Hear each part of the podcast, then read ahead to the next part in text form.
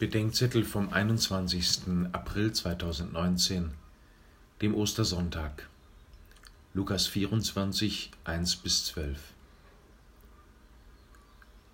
Ostern beginnt nicht mit einer freudigen Überraschung, sondern mit einem Todesschrecken. Das Grauen des Sterbens Jesu setzt sich in der Wegnahme seines Leibes fort.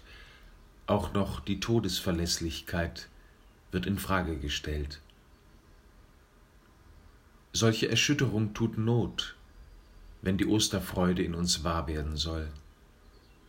Wir müssen erschüttert werden in unserer Angst vor dem Sterben um der Liebe willen, die den Tod besiegt. Wir müssen erschüttert werden im Glauben an die Welt als geschlossenem System und an die menschliche Allmacht, die weder retten noch unsterblich machen kann.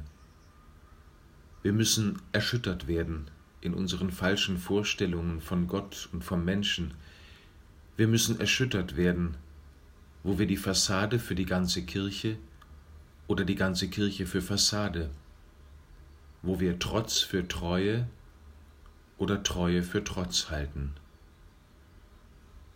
Die Kirche und viele von euch werden in dieser Zeit immer wieder erschüttert.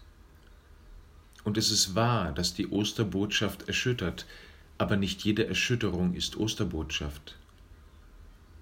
Auf Pfingsten zu können wir lernen, das Erschrecken des Feindes zum Tod vom Erschrecken Gottes zum Leben zu unterscheiden.